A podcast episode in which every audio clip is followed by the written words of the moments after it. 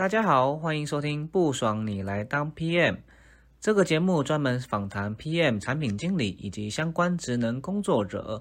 我们会访谈关于这个职能的一些专业知识啊，还有个人的成长目标。欢迎大家持续收听，让你更了解 PM 以外，也可以让你职场技能上升，还有更了解你的人生目标哟。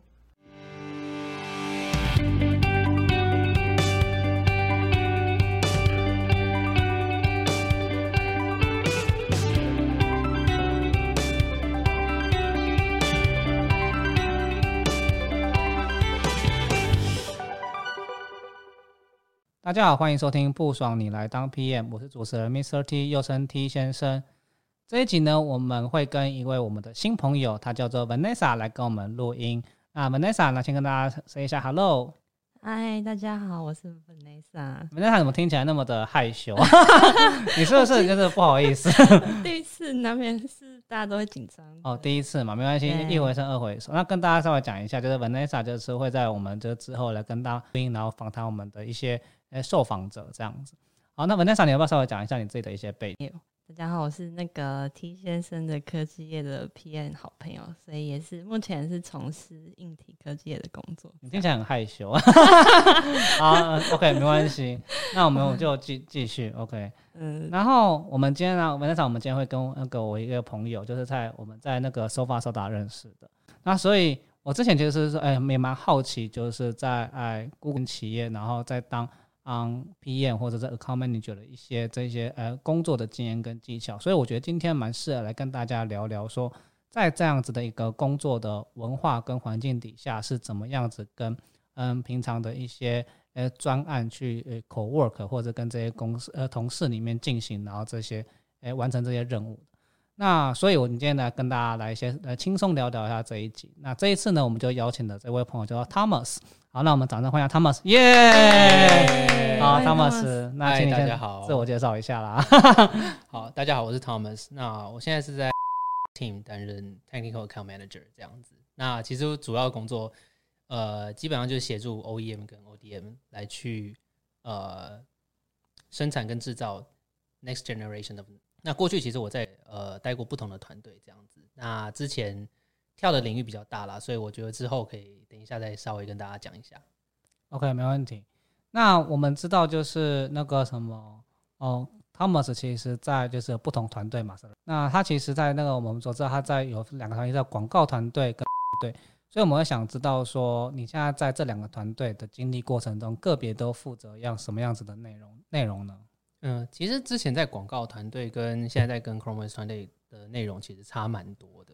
那广告那边基本上，呃，内容会比较 focus 在如何帮助我们广告的客户来去做一些 customized solution，包含说可能城市化的广告投放，或者是帮他们找出比较精准的受众这样子，那就是很纯软体的工作内容。那 compare with 现在的部分的话，其实就真的是很很 hardware 很硬体的的工作内容。那其实这也是我第一次转职到硬体相关的的。真的假的？对，所以就直接没先前没有那种经经验，就直接到里面。我对我完全没有，很屌啊！对，虽然虽然说我大学的时候是念呃 double E，可是我从大学毕业之后，我基本上就一路自学软体啊 coding，嗯，然后到到现在这样子，然后是直到去年我才加入 ChromeOS 团队这样。哎，可是我很好奇，可是你这样其实就算你第一次做，但有一些你过去大学里面接触过内容，其实还是有一些相关吧，并不是说。完全无关，因为像我以前就曾经被呛说：“靠，你这软体出身，你又不懂那什么什么 EVT、DVD 什么什么 SMT、i d m 什么听不懂啦，专有名词啦。那你你你自己在接触，你觉得哎，有真的会有些学用落差，还是你觉得还还好？其实我觉得会有诶，因为毕竟在学校学的东西其实真的蛮有限的。嗯，那真的 apply 到业界的时候，其实会有会有蛮大的差距。那其实很多东西其实是。到这个职位上面之后，我才慢慢去 pick up，跟其他同事一起学，边做边学这样子。哦，Vanessa，其实你今天其实现在也是也有那什么相关的那个呃折磨跟痛苦嘛，所以都被呛啊。而且你是什么样子的背景？可以跟大家跟大家稍微讲一下。哦，专业吗？你是那什么商科还是？哦，我是念工业工程管理。哦，所以也是工程有关。对，所以对对对，所以其实还好，就是。在念书的时候，就对工厂的制程稍微流程有稍微有点了解，所以进来的时候，也就是毕业的时候进科技也落差没有觉得太大。但是，嗯，当初毕业的时候，其实也有被硬体工程师呛过啊？什么？我我很难想象，就哦，这有点政治不正确。就通常有些工程师，他看到看到女生就说：“哎，那个，说怎么会想敢呛你吗？”很很难听的时候，真的假的？对，那时候是刚毕业，然后嗯，好像是。呃，带我的 coach 请我去跟哈威，就是硬体工程师要一些 SMT 要用的资料，这样。然后因为我不太了解那个资料，所以我就去跟他要，然后他就直接呛我说：“你知道这是什么东西吗？”然后我就说：“嗯，我不太清楚。”他就说：“他就说。”那你怎么还敢来跟我要？他说你连这是什么都没有搞清楚，你怎么知道你要的是什么东西？他说你以为你上班就是每天穿漂漂亮亮，跟花瓶一样笑来笑去就好了吗？干还是给这样讲？太夸张了吧？对啊，然后所以那时候霸凌啊，超级，然后超挫折的。可是我就回他说，嗯，我的确刚毕业不懂，我的确穿漂漂亮亮，你可以。我还是请他教我啦。我说，嗯，那你可以教我，就是这个东西用在产线是用在什么样的地方吗？啊，怎么觉得好励志哦！突然 好励志。然后，然后，所以那时候就有突破这个瓶颈，都还是都是透过这种还是谦虚的方式去。就是后来发，好像他就发现，好像这种方式打击不了我，然后我就 靠，原来是对，所以他他可能就是想突然就是在偷懒的时候突然被我发现，很心虚啊，他就对对对对对对，所以就呛我一下。可是后来，后来我就常常去问他问题，然后他就突然变得人很好，就很愿意教我。就是嘴贱呐。那这样子比较起来，我觉得我同事真的人都很好。所以你有你没有被就是讲过类似的话，对不对？还是其实你有那你有 double A 的背景的？哎，好像其实没有，因为有很多东西我都是不懂。然后你每天穿那么帅，他上班干嘛？开玩笑，我在哭。啊，讲真的，真的，因为刚踏进去，真的很多不懂。我也是跟你一样，就是呃，进到这边之后，然后 EVT 啊，DVT 那是什么东西，我根本都不知道。嗯嗯，对。然后反正也是抓到同事有机会就来问。哦，对。那同事也也都很有耐心的愿意教我，我觉得这是算蛮幸运。同事不会说那个你问那么多，那你薪水给我。哎，是软体也会分软体不会，像我软体不会，软我自己负责过软体，因为我之前第一份工作硬体嘛，就就分就是所谓的，呃，就是我们所谓 EVT、DVT、PVT，就是所谓的你你来讲比较可能比较合适。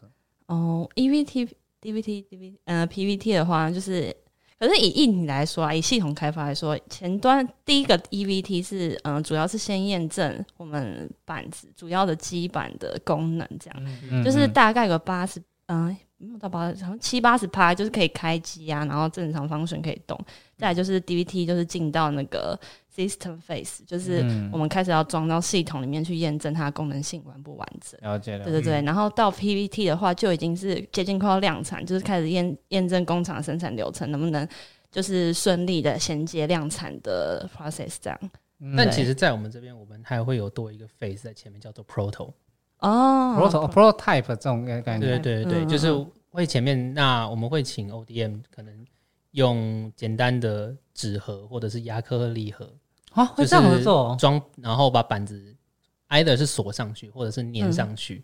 是 no function 的那一种啊，有 function 啊，有 function，对对对，要可能要可以做简单的开机啊，然后做一些简单的验证这样子。哦，那我们会跟 ODM 可能拿个几台这样子，嗯，那我们会戏称说它是 pizza box，因为这就是很多 ODM 机台都是用纸盒把它装起来，然后 panel 啊就粘上去，嗯嗯嗯，那对。那因为那种东西都不能外流，所以你也不能拍照。对，那它就很脆弱，很 fragile。那有些甚至就是把 parts 全部寄过来，然后你要自己把它组起来。嗯，有点有趣。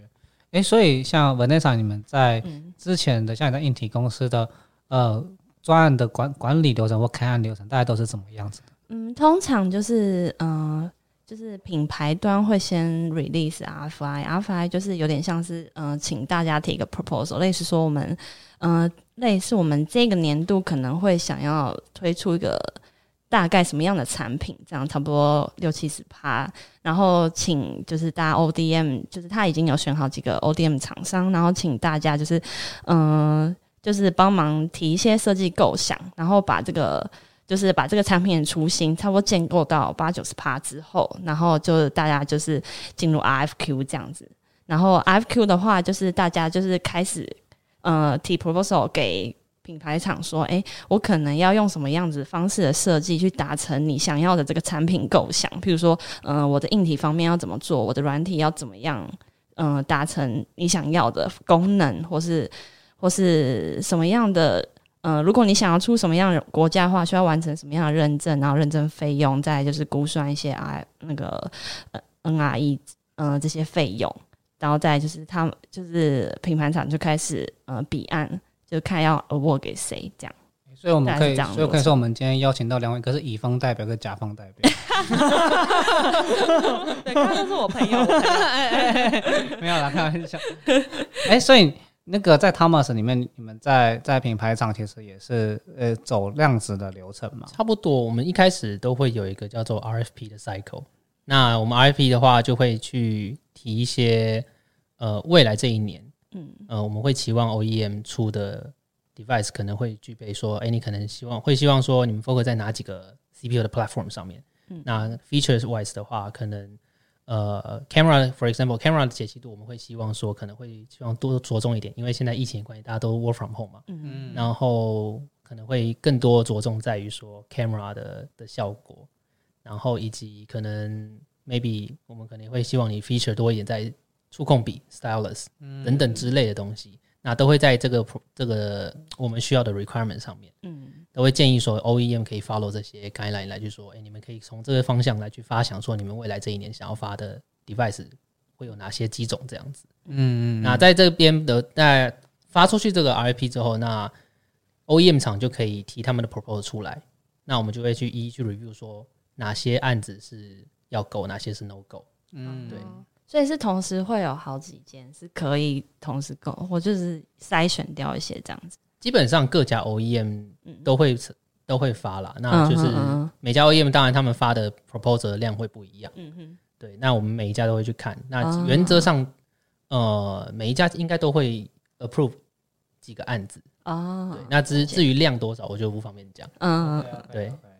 哎，所以你们就是会有一个正式的呃 meeting，就是说请他们来 present，还是说你们就请他们来简报，还是说你们就是纯粹就是用书审，然后来看说他们的 proposal 提的怎么样？我们通常都是用书审的。那各个 account team 就是 technical account manager，对，我们就简称 account team。那他们就会去各自去跟每家 OEM 来去开会，说，那你们今天好比说，for example，可能 A 厂他们提了。十个案子，那我们可能会，他们当然会先书审上来，那我们可能会去跟他们开会说，那你们想要比较 focus highlight prioritize 是哪几个案子？嗯，对。那当然，我们后续还会再去做 review，说哪些案子是可能我们觉得是可以被 deprioritize 不要做的。所以在 take account take account manager，这其实就是你的角色，对不对？嗯，对。哦，了解。那其实，在 e s a 其实，在你你以前的过去跟朋友聊的经验，这是不是非常的？suffer，靠！我每次都听给品品牌厂，然后觉得哎，怎么这么奇怪规格啊？没有看，哎，没有过。之前是有朋友聊过，就是哦，刚好有就是对照类似的案子，然后就是嗯，因为是 ODM 嘛，所以就是有对过很多不一样的品牌厂，那就是有有朋友就是有聊到说，就是哎，好像在这一方面对就是 release 的。Information 或 spec 比较谨慎一点。嗯嗯，确实。那其实因为我们在每次案开案出来之后啊，我们除了跟 OEM 过之外，那因为 OEM 他们也会选择说，他们想要和这次这个案子他们想要合作的 ODM 是哪一家这样子。哦，对。那我们可能也会在一些案子上面去挑选说，嗯，这些 ODM 他挑选出来 ODM，呃，ODM 厂的。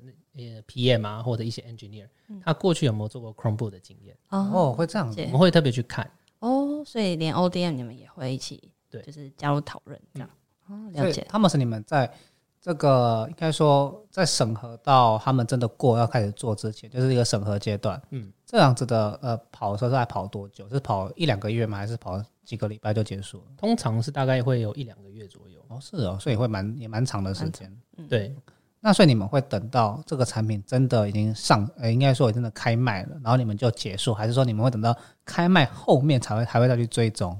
我们开卖后面其实呃，原则上就是会比较 lightweight 去追踪了，因为其实你每一台机器你 ship 到 end user 之后，那 end user 其实都可以在我们机器上面，假如说他碰到什么问题好了，他可以在上面 file 一些 ticket，啊一些 user feedback，那给我们。那其实我们作为 device owner，我们其实也都会收到呃 user 的 feedback，我们可以去 monitor monitor 他现在。end user 的使用的状况，有没有一些反馈回来？嗯，那如果有一些有一些 issue，那 either 是 ODM、OEM 他们有发觉到，那他们会 file bug 给我们。嗯，那再来就是我们可能会去特别去看说，呃，有没有一些特别需要被 highlight 的一些 bug、一些 issue，那我们可能也会去跟 SIE 一起去看说，这些 issue 是不是可以解？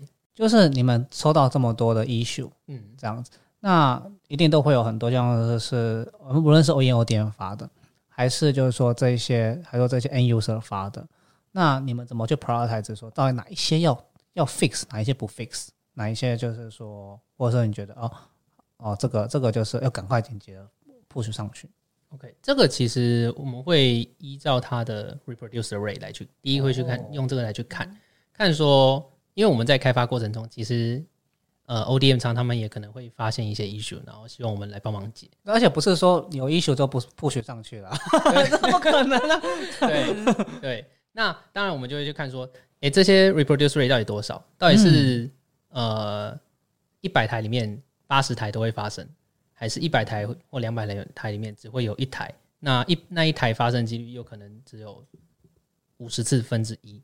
哦，所以你们那么严谨的去看，会去看，然后再来会去看说。这条 issue 到底是跟 system level 有关的，跟 OS level 有关的，还是说它是跟 app 相关有关的？就是有些是 UI 相关的 bug，那这些东西它可能是说，可能是一些 third party 的 app，它在我们系统上跑了一些东西之后会 crash。对，那这就不是我们完全我们可以掌控的，对啊，对，那个就那那种 issue 我们就会稍微比较 deprioritize，当然也不是不修，但是就是。比较多的成分可能就要仰赖 third party 他们去 address 这些这些问题。嗯嗯，对。那你们最终决定这个要不要 fix 的呃呃 decision maker，嗯，是你们还是指这一些是哪是谁哪个单位？我就好奇。我觉得会是我们跟 OEM 一起去看这条 issue 来去做决定，说，哎，今天如果 OEM 觉得这件事情不重要，然后我们也觉得它对 user impact 其实没有那么高。那我们就会考虑说，那我们可能就先把 deprioritize，可能降成从 P 零，可能一开始 file 的话，通常是我们会有分一二零一二三四。你们是用 P P 几去看？对对对对，我们会有一个 P 零一二三四五。那反正最严重的是 P 零嘛，就是马上对，这一一一天内要 fix。对对对对，那我们可能 P one 可能就可能降到 P 二到 P 三，嗯，那可能就持续 monitor，看说后面会不会再再度发生这样子的 issue。嗯嗯嗯嗯。那那门内厂自己有经历过这样子跟品牌厂商让交手的这一些故事吗？嗯，最近是有比较遇到棘手的状况。哦，这是方便透露的吗？我听起来有点夸张，听起来好像没有很方便。没有，已经解解决了，解决了啦。啊，这个就牛脑。没有，就是嗯，就是有遇到就类似说。因为竞品的嗯规格跟我们差不多，但它的量产时间比我们早啊，那就哦 对，所以就是客户就希望我们就是铺印到跟他们铺印一个月哦，对，所以这就是让大家很焦头烂额，再加上哦缺料，global 大缺料，然后大家都乱成一团，就是最后就是阿迪哈为各种加班，疯狂加班，然后。好不容易把好不容易才铺印，真的就是达成客户想要。结果最后是还是竞争对手。开玩笑，这我这不方便讲，这不方便 不方便。对，就我听到很多我们朋友在硬体厂都会说啊，你知道吗？又要铺印，又要铺印，到底是要怎样？真的啊，你是有感同身受就对。所以我们对所以品牌厂的是最近一直其实你们所以就你们对你们来讲，时程的控管是怎么样子去决定？因为常常有时候会收到这一些 ODM、OEM 厂，就是常常会需要破印嘛。嗯，那你们对这件事情实情的掌握度，你们是怎么样去决定说要不要提前，或者怎么样决定说是哪几个月要干嘛？你们这样子的呃决策是怎么去下的？原则上，我们因为我们其实说真的，我们内部 resource 真的很有限，嗯，可能一个 SIE 他可能要看，呃，SIE 我简简单讲一下，就是 System Integration Engineer。哦，对，那他基本上就是协助我们在案子开发的过程当中，协助作为一个 engine engineering 的那边的 P O P O C，然后可能会主主要的窗口来去帮忙解一些 issue。那因为 S 一个 SIE 他可能要看的案子可能会有三四或是或更多个，也太多了吧？那难，所以当碰到呃 OEM 他们想要 pulling schedule 的时候，我们必须要去多方面来去看说，今天 ODM 到底有没有能力去把这些 issue 解决，或者是把一些 component bring up 起来，它的 effort 到底要不要很花很多？对，没错，对，那再来就是你 pulling 的这个 schedule 到底合不合理？对，那我们的 SIE 跟 Double E 到底有没有这样的 bandwidth 来去帮你协助你 pulling 这样的 schedule，并不是说我们不帮你，有时候。那有时候 OEM 厂也会觉得说，哎、为什么我们都不给力、不帮忙、不不同意你们 pulling schedule？可是因为我们的 resource 真的很有限，对那你们的 ODM 如果我们在呃案子走的过程当中，其实我们也会去 evaluate 同步 evaluate 说 ODM 它的 capability 到底有多高。嗯嗯对，嗯那如果很多问题可能会需要我们这边来去 step in 帮忙去解，而不是 ODM 他们去自己去 take over the ownership 的话，嗯，那相对的就变成是说我们可能需要花的 effort 又更多。那你这样 pulling schedule 对我们来讲影响就会很大。嗯嗯嗯，就还是要先评估问题点在哪。是，因为其实在，其实不管是呃甲方或乙方啦，其实我觉得每每一个公司都一样，他们其实，在资源控管控管上面，其实都是蛮蛮辛苦的，应该说不可能就是会有充足的时候。嗯，对，所以我相信在在啊你们公司，他们你们公司也是会有这种哦，像是呃，我我跟你讲讲比较直白，就是抢资源嗯或者安排资源这种方法也许。那这种其实通常都是像像你这种角色就去去做的嘛。对，所以这个就很好奇说，像你们刚刚有说，哎，去去提这些案子的 roadmap 或什么东西，我相信你们可能应该会也有产品经理这样子的一个角色。嗯，所以这样子的话，我就会想要了解，那对你们来讲，产品经理跟像你这样这样的专案经理的角色，对，是有什么样子的呃差别？你们在哎 day to day 的 work 的部分是怎么合作的？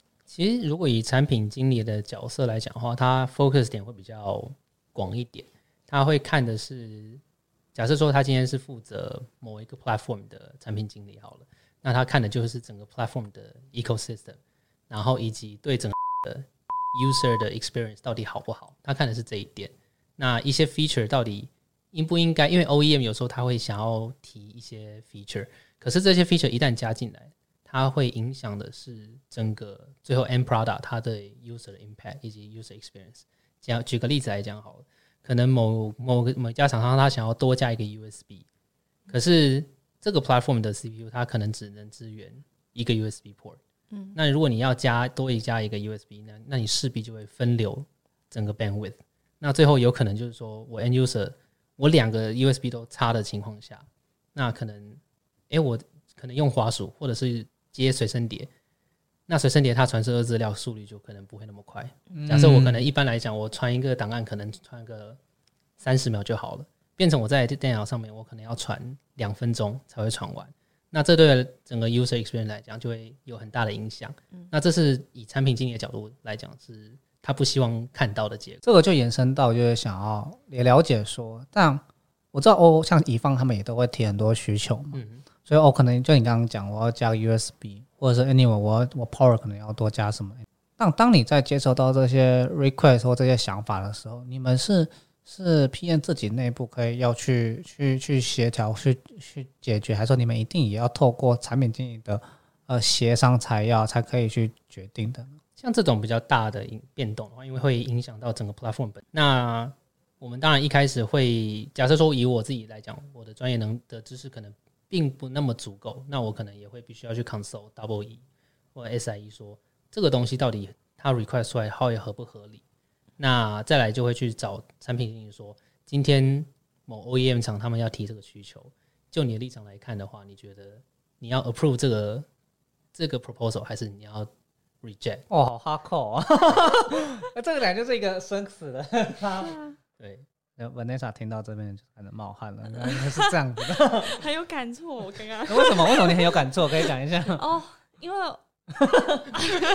感觉要落落落泪了。没有，就是其实有经，就是刚刚那个 Thomas 讲到，就是就是嗯，如果多开一个 USB 会分流掉那个 CPU 的功耗，就是可能传输速率会慢一点。就刚好我们上一个案子有遇到这件事情，可是太刚好对，可是是在是在不一样的 platform 中间，他们的 USB port 的数量不一样，然后但是我们客户。又要求说想要坐在同一个嗯机种上面，所以就变成我们要用很多方式去把它配合，就是 merge 在同一个机壳。这很这很台湾的做法，对对对对对，就是 就是我什么都要放进去，对什么都要，对对对，所以这就是让我们那时候就是经历了很多苦难 哦，但最后还是解决。所以就是这刚刚听到很多就是很多棘手的故事嘛，那我们都会知道说像。去年呃，像 COVID 那天这一这一整年，就听大家听到最最严重问题是什么？其实就缺缺料。缺料。哎，你们这我觉得你们像甲方以后，你们自己对这种看法是怎么样？很多人都会说，哦，就交给品牌厂啊，我就我也没办法啊，不然怎么办？你们那场你自己怎么看？嗯，有时候其实要很很吃，如果真的要交给品牌厂吃 GSM 有没有够不够 support？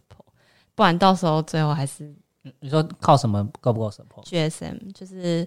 嗯，就是因为那个 supply chain 就是是品牌厂会有个 GSM 来就是帮忙协调这样。哦，GSM 是一个角色吗？还是嗯一个 team？一个 team。对对对对对对对对对对对，就是就是整个 global 的 supply 是就是会有他们那边先就是大概弄一个嗯，有点像是 MRP，就是我今年可能哦，可能这个案子或是几个。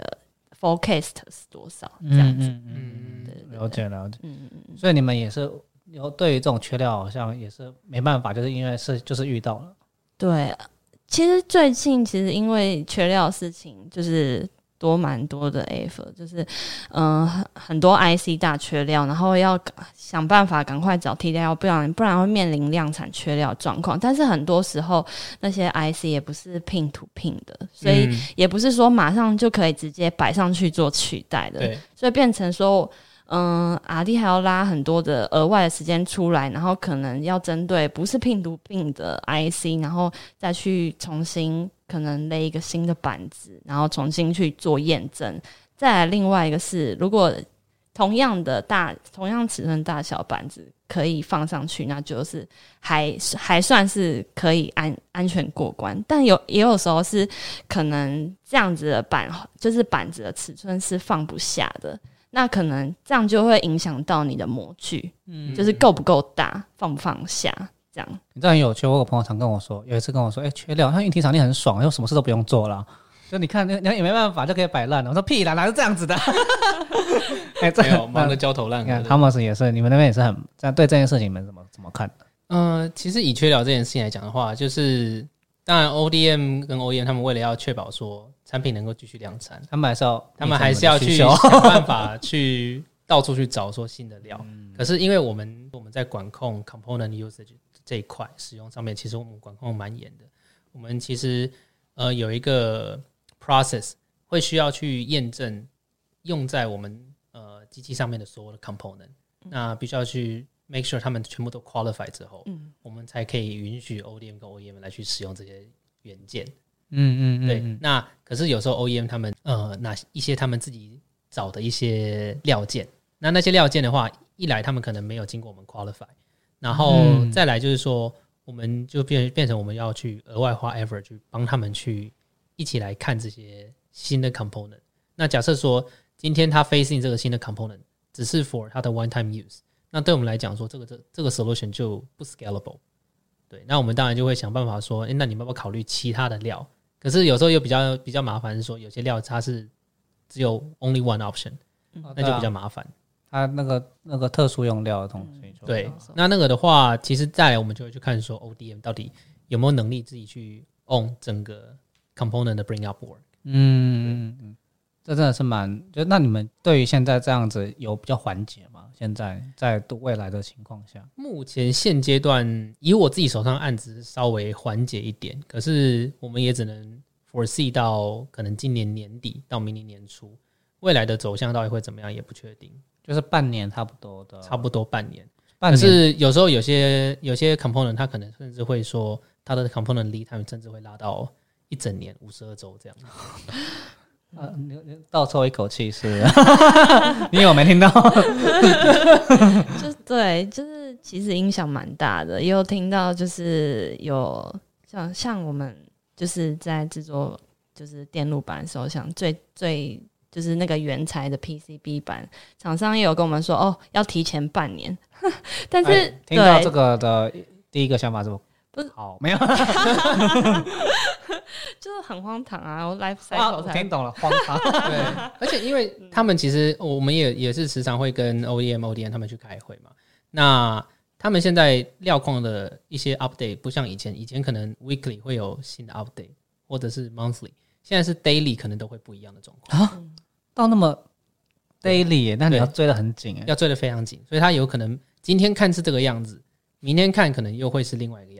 有时候航运也，这其实蛮常遇到，说因为因为航运的关系，所以就又要 delay 或是没有排上班机，很常遇到没有排上班机。真的假的？我忘记了，我刚才忘忘记了。好，我们刚刚讲到就是说啊，这一些哦，我想到就是我们在硬体上很多很多 O D O E M 的 P N 到一个很重要的技能，嗯，叫做管泵。OK，哎，为什么突然笑？所谓的泵，我跟大家讲，就是说 bill of material，就是所谓讲料件的物料表，嗯，就是一个硬体里面到底要什么哦组成成分，然后硬体的东西它的它的它它有它有几个单位，然后多少钱这样子。所以，那场一样，你们在 LDM 是这是一个必备的一个技能。嗯，是一定要，而且要其实要蛮清楚你泵里面的架构要怎么摆的，因为其实。嗯，因为整个泵的架构很大，所以你一定要比 R D 清楚。它要比 R D 清楚，嗯，要比 R，因为连有时候连 R D 都会不太了解，然后来问你说：“哎，这个我泵里面要摆什么？”我有时候想，不对啊，这是你顶站的，为什么你要问我？这个人是你，怎么会是问我？但所以很多时候就是反而是你要去告诉 R D 说：“哦，你这个里面可能要怎么摆比较好。”他在问说：“为什么？”说你设计的啊？开玩笑。对，所以。你那时候都不懂，要来当阿弟嘛？没有开玩笑。好，然后请分一半薪水给我。对啊，所以所以这种时候，嗯，在这种状况下，泵 management 就蛮重要的。所以他们是你们那边也是要去看到这么细嘛？还是说其实 ODM 那边处理 handle 好些就可以？这部分其实我们都是呃 offload 到 LODM 他们那边去看管理这样就好了。所以其实技能点数不太一样，要不太一样。嗯嗯嗯。